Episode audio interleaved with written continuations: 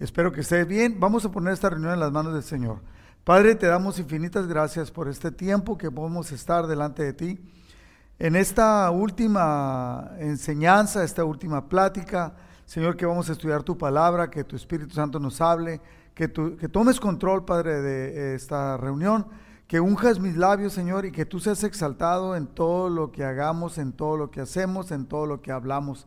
Te lo pedimos, Padre, en el nombre de Jesús. Amén.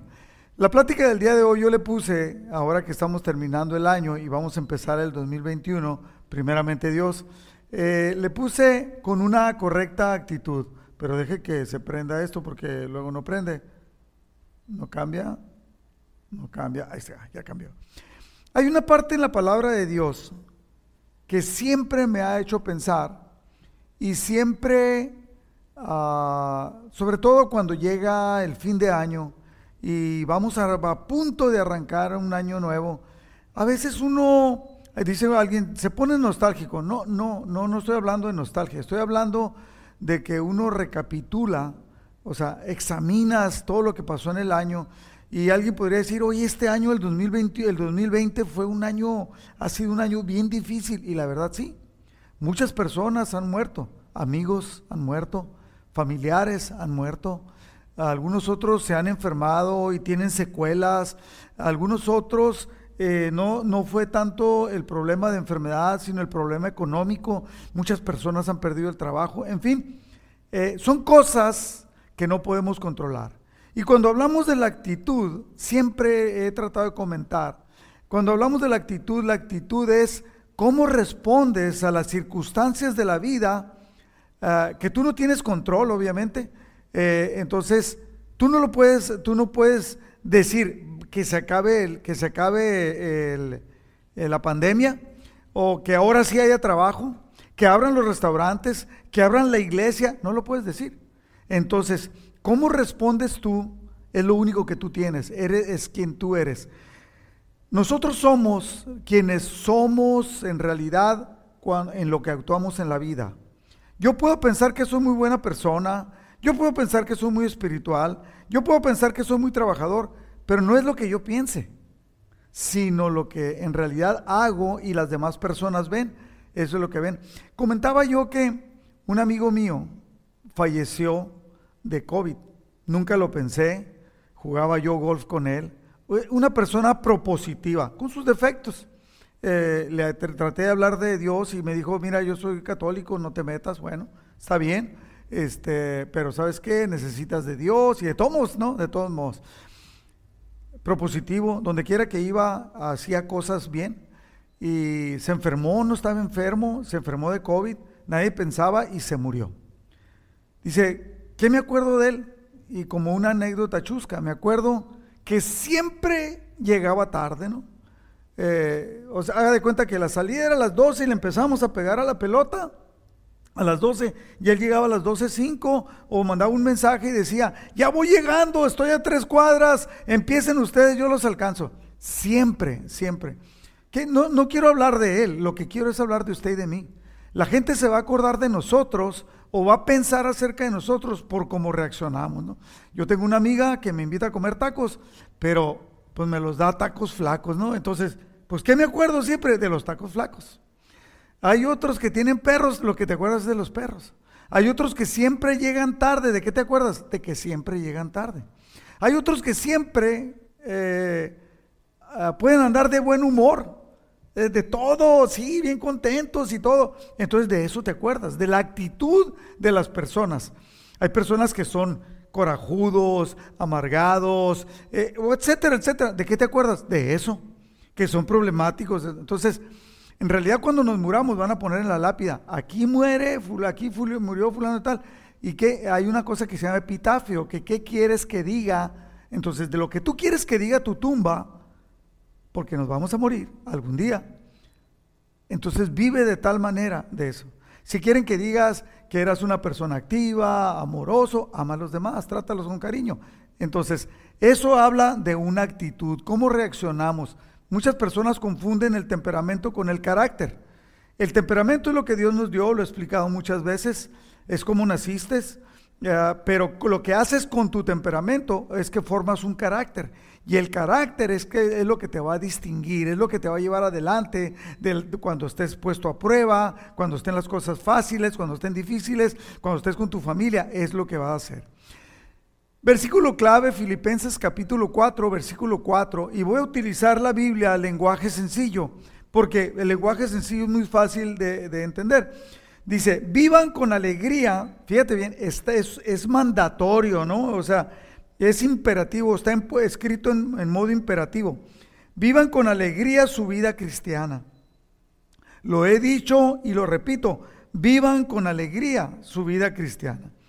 Entonces, todos lo sabemos, estamos viviendo tiempos muy difíciles, decía yo ahorita, y antes, antes de la pandemia, era la violencia, la inseguridad, las drogas, etc. Ahora estamos luchando por nuestra vida, eso es lo importante, y muchos están muriendo. Pero Filipenses capítulo 3, versículo 1 dice, mis amados hermanos, pase lo que pase, alégrense en el Señor. Nunca me canso de decirle estas cosas y lo hago para proteger su fe. Eh, y en Romanos 12, 12 dice, alégrense por la esperanza segura que tenemos. Tengan paciencia en las dificultades y sigan orando. O sea, nos exhorta a, estas tres cosas, ¿no? Este, debemos alegrarnos, debemos tener paciencia y seguir orando. Es lo que debemos tener ahorita que estamos pasando por la pandemia. En Filipenses capítulo 4, versículo 5, ya, ya leí el 4.4, que es que siempre estemos contentos, eh, que siempre estemos gozosos. Y, y, voy a leer varios versículos que continúan, que hablan de esto, lo que es esta enseñanza. Versículo 5 dice que todo el mundo se den cuenta que ustedes son buenos y amables. Que todo el mundo se dé cuenta, porque es la actitud que tú vas a tener el Señor Jesús viene pronto. No se preocupen por nada. Más bien oren y pídanle a Dios todo lo que necesiten y sean agradecidos. Así Dios les dará su paz. Esa paz que la gente de este mundo no alcanza a comprender, pero que protege el corazón y el entendimiento de los que ya son de Cristo. Versículo 8. Finalmente, hermanos, piensen en todo lo que es verdadero, en todo lo que merece respeto, en todo lo que es justo y bueno Piensen en todo lo que se reconoce como una virtud y en todo lo que es agradable y merece ser alabado. Practiquen todas las enseñanzas que les he dado. Hagan todo lo que me vieron hacer y me oyeron decir, y Dios, que nos da su paz, estará con ustedes siempre. En estos versículos del 4 al 9 de Filipenses capítulo 4, yo puedo encontrar siete puntos que debemos que podemos aplicar en nuestra vida.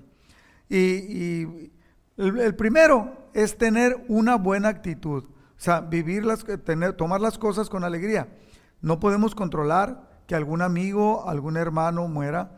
No podemos controlar el frío, no podemos controlar el calor, no podemos controlar la economía, no podemos controlar, dice, una persona de la congregación, a quien yo estimo mucho, eh, dice, qué bárbaro, qué vida teníamos que podíamos disfrutar y no nos dábamos cuenta. Podíamos ir a, cenar, a desayunar, a comer, ir al cine, ir al mall, ir de compras, ir de paseo. Pues ahora no podemos. ahora, ya como no tenemos aquello, pues estamos viviendo una vida diferente. Pero de todos modos, tenemos de que tener una buena actitud, vivirla con alegría. Mire, usted no puede cambiar las cosas que están sucediendo, pero usted puede cambiar. A usted mismo sí se puede cambiar. Seamos como el buen café. ¿Cómo es el buen café? A ver, una papa, usted agarra una olla y mete una papa y le, y le prende la lumbre y la hierve. El agua va a saber rara, la papa se va a partir y, pues no pasó nada, no es la gran cosa. Pero usted toma unos granos de café y lo pone en agua y la pone a hervir y el agua cambia el agua se vuelve buena, se vuelve un café aromático que hasta puede llegar a costar mucho dinero. Eso, así nosotros debemos de ser. Eh, decíamos la enseñanza pasada, los cristianos estamos cambiando el mundo. Cuando llegó Pablo y Silas, eh, que llegaron a, Tesalónica, entonces dijeron, eh, y llegaron a Berea también, ahí andaban en esa área, dice, estos que eh, en Tesalónica fue donde dijeron, estos que han trastornado el mundo, que están trastornando el mundo, llegaron acá. Así debemos de ser.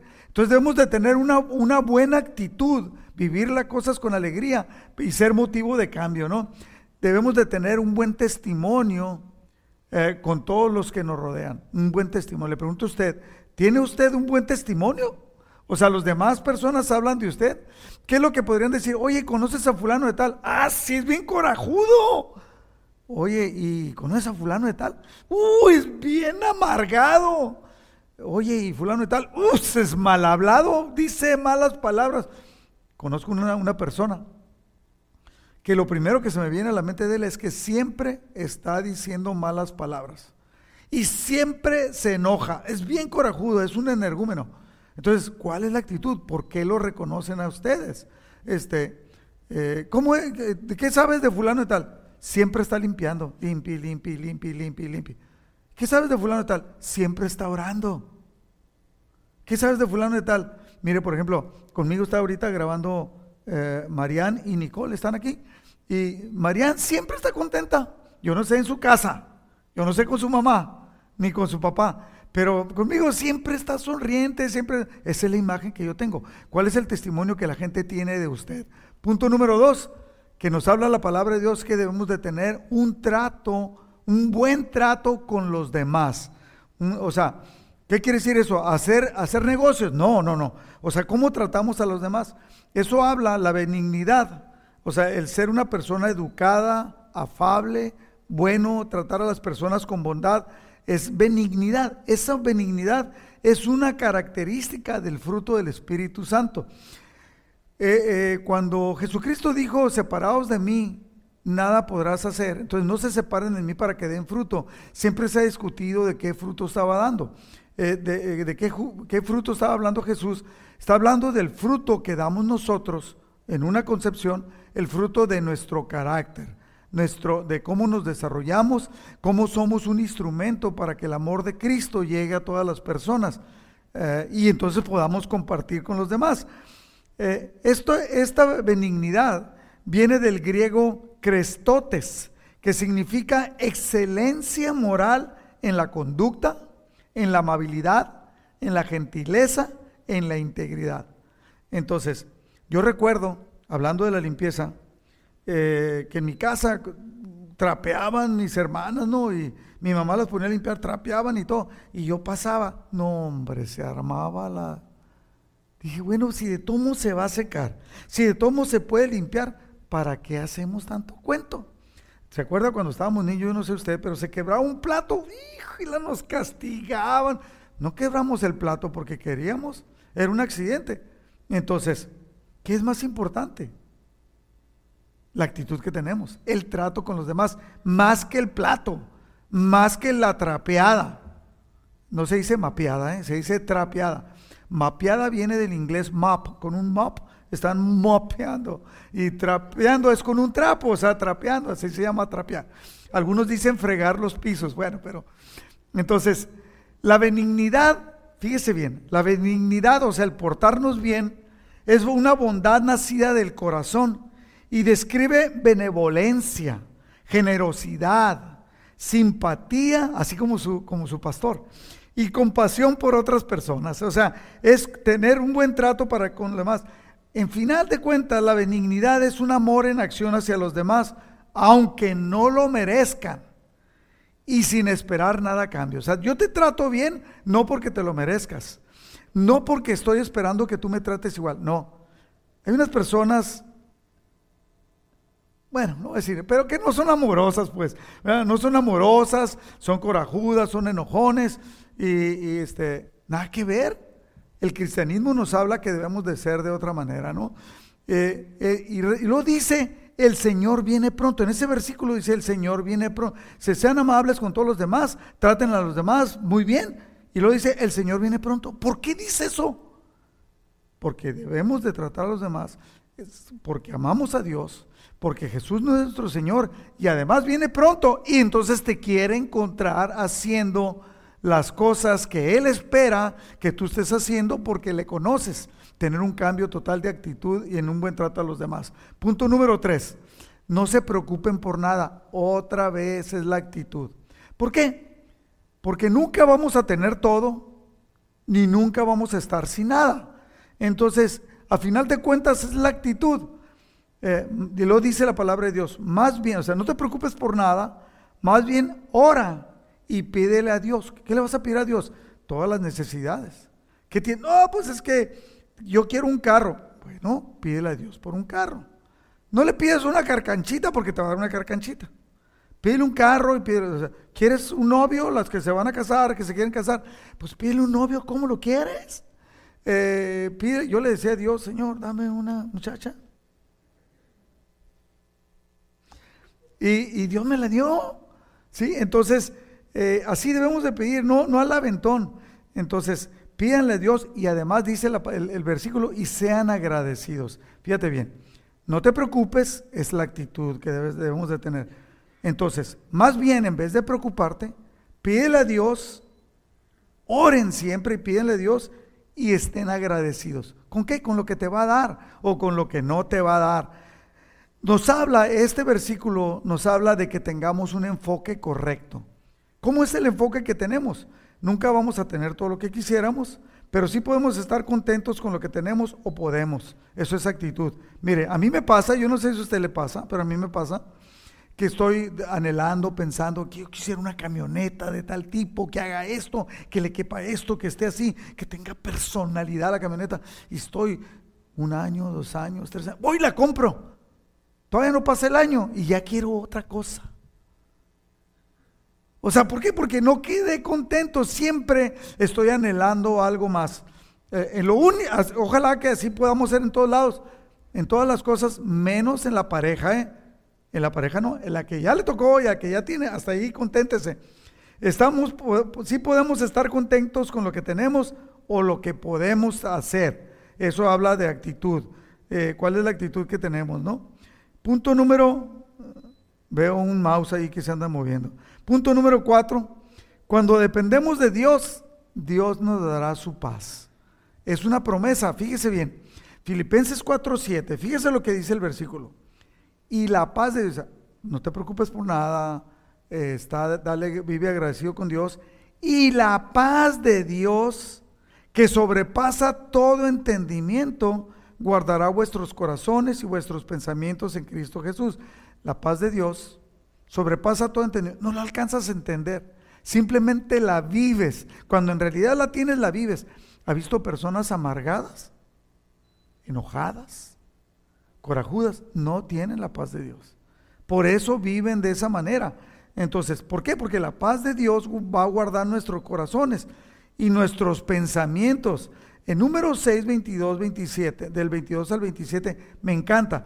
Y voy a utilizar la versión Biblia, lenguaje sencillo, porque lo que dice es bien bonito, lo dice de una manera bien bonita. Yo quiero que usted lo entienda y lo capte y lo viva. Fíjese bien. Dios le dijo a Moisés, dile a Aarón y a sus hijos que así deben de bendecir a los israelitas, al pueblo de Dios, en este caso a nosotros. ¿Cómo? Decirle lo siguiente, que Dios te bendiga y siempre te cuide. Que Dios te mire con agrado y te muestre su bondad.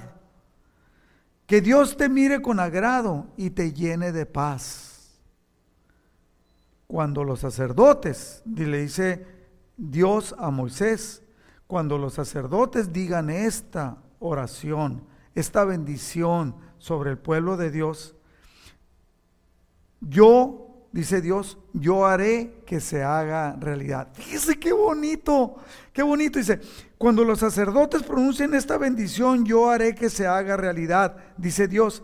Pero fíjese, otra vez se lo quiero repetir. Así debemos de bendecir al pueblo de Dios. Que Dios te bendiga y siempre te cuide. Que Dios te mire con agrado y te muestre su bondad. Que Dios te mire con agrado y te llene de paz. Es una promesa de Dios, la intención de Dios es que tengamos paz. Punto número 5. Debemos de cuidar nuestros pensamientos. Cuidarlos. La palabra de Dios nos exhorta que cuidemos nuestros pensamientos. Otra vez es el enfoque. Eh, Filipenses 4:8 por eso dice, finalmente, hermanos, piensen en todo lo que es verdadero, en todo lo que merece respeto. ¿Las novelas es verdadero? No. Eh, ¿Las novelas merecen respeto? Pues a menos que sean intelectuales, pero normalmente son de puro chismes, intrigas, y en todo lo que merece respeto, en todo lo que es justo y bueno. ¿En qué invierte usted su tiempo? Piensen en todo lo que se reconoce como una virtud y en todo lo que es agradable y merece ser alabado.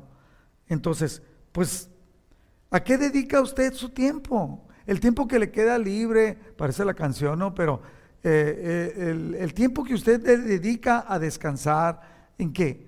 Eh, quiero decirle lo siguiente, ¿en, ¿en qué está su principal enfoque?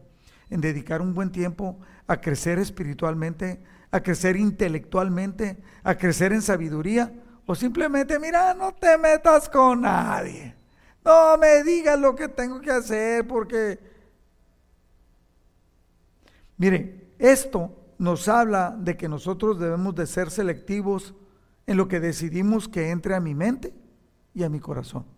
Porque lo que estamos viendo, leyendo, viendo ah, con quién me junto, eso entra a mi mente y entra a mi corazón. Entonces, cuando la palabra de Dios nos exhorta que debemos de cuidar lo que hablamos, lo que pensamos, lo que dedicamos nuestro tiempo, está, nos está enseñando a ser selectivos y debemos de cuidar cuál es el enfoque que tenemos en nuestra vida. Punto número 6 o principio número 6 es que debemos de aplicar lo que estamos aprendiendo. Sí, ya entendí, pastor, que es bueno que lea la palabra, que me junte con cristianos, pero ¿y qué? Si me quiero juntar con puros no cristianos. Y si quiero decir malas palabras, ¿qué? Bueno, usted es el que va a pagar las consecuencias. Primero, el tener una vida fuera de los caminos del Señor, de la voluntad de Dios, le va a llevar a tener una vida miserable. Y se va a juntar con gente miserable. Pero cuando usted enfoca y empieza a aplicar en su vida lo que ha aprendido, lo va a llevar a tener una vida diferente. Voy a utilizar la nueva traducción viviente en este versículo que dice Filipenses 4:9. Dice el apóstol Pablo, y haga cuenta que se lo está diciendo a usted. Yo siento que Rodrigo Bravo que me lo está diciendo a mí, así que se lo está diciendo a usted. No dejen, aquí hay varios que están aquí, no dejen de poner en práctica todo lo que aprendieron y recibieron de mí, dice el apóstol Pablo. Todo lo que oyeron de mis labios y vieron que hice, eso hagan. Entonces, si ustedes hacen eso, dice la palabra de Dios, el Dios de paz estará con ustedes. ¿Y quién es el Dios de paz? Pues es Cristo Jesús. Versículo eh, eh, séptimo principio y último es que Dios recompensa nuestra actitud. Cuando nosotros hacemos lo correcto, aplicamos lo aprendido y empezamos a tener una actitud de bendición hacia los demás, Dios va a recompensar esa actitud. ¿Por qué? Porque es una promesa que Él estará con nosotros. Una cosa es que esté y que no lo tomes en cuenta. Y otra cosa es que esté y tengas una relación con Él. Eh, en, la Reina Valera, en Mateo capítulo 1, versículo 21, cuando habla la profecía que le está diciendo a José, y dice que y dará a luz un hijo, dice, le está hablando de María que va a dar a luz un hijo, y llamarás su nombre Jesús. No pierda de vista esto. Llamarás el nombre del niño que va a tener María, lo llamarás Jesús, porque él salvará a su pueblo de sus pecados. Todo esto aconteció para que se cumpliese lo, dicho por el Señor por medio del profeta cuando dijo, he aquí una virgen concebirá y dará luz a un hijo y llamará a su nombre Emanuel, que traducido es Dios con nosotros. A ver, a ver, alguien diría, si, es, si eres acuicioso, o sea, si eres muy eh, escudriñar las cosas, ¿qué quiere decir esto? ¿Por qué Emanuel y lo Jesús? El ángel está diciendo llamará su nombre Jesús, porque Emanuel era el concepto del nombre del niño que iban a ser. Pero le vas a poner por nombre Jesús. Pero en realidad lo que él significa es un alto significado de que Dios iba a estar con nosotros. Y este séptimo punto que debemos de aprender o principio es que Dios, cuando tenemos la actitud correcta, Dios promete que va a estar con nosotros. ¿Ok? Entonces, estos siete puntos son muy buenos para terminar este año Y para empezar el año que vamos a empezar con una correcta actitud y empezar a hacerlo. No lo hacía antes, empiece a hacerlo. Estaba dedicando mucho su tiempo a otras cosas. Pues cámbielo. Alguien dice, es que estoy harto del Netflix. Pues no veas tanto Netflix. Mira, hay tantas cosas, la palabra de Dios. Número uno, tener una buena actitud. Número dos, tener un buen trato para con los demás. Número tres, no se preocupe por nada, tenga una buena actitud y de gracias. Número cuatro, cuando dependemos de Dios nos dará su paz. Número cinco, debemos de cuidar nuestros pensamientos al tener un buen enfoque. Número seis, debemos aplicar lo que hemos aprendido. Y si hacemos esto, debemos entender que Dios va a recompensar nuestra actitud. Con esto termino, mi querido hermano, y yo deseo que Dios le bendiga y que usted pueda, pueda tener un buen fin de año y un tremendo inicio con un cambio de actitud enfocado totalmente en Cristo y tener una vida cristocéntrica que pueda compartir con los demás. Que este punto que dice la palabra de Dios, que sea nuestro trato, sea conocido, un buen trato sea conocido con todos los demás. Le voy a pedir que incline su rostro y, y para bendecirle. Padre, te doy gracias por cada uno de mis hermanos. Yo te pido que les bendiga, les guarde, Señor, que derrames abundante gracia en ellos. Que si alguien de nosotros ha tenido un enfoque equivocado o, hemos estado haciendo cosas que no te agrada, que podamos arrepentirnos, entregarlo y empezar a pensar lo correcto, vivir lo correcto, para que tu paz esté con cada uno de nosotros. Yo lo bendigo, bendigo a tu pueblo con la autoridad que me has dado y te pido que derrames abundante gracia y paz en el nombre de Jesús. Que pase un buen fin de año. Eh, no se junte con mucha familia, sobre todo donde hay problemas de, pudieras ver problemas de salud. Y que Dios le dé fortaleza a usted y a cada uno de nosotros que hemos perdido familiares o hemos perdido amigos. Y recuerde, aún con todo eso, usted es responsable de la buena actitud.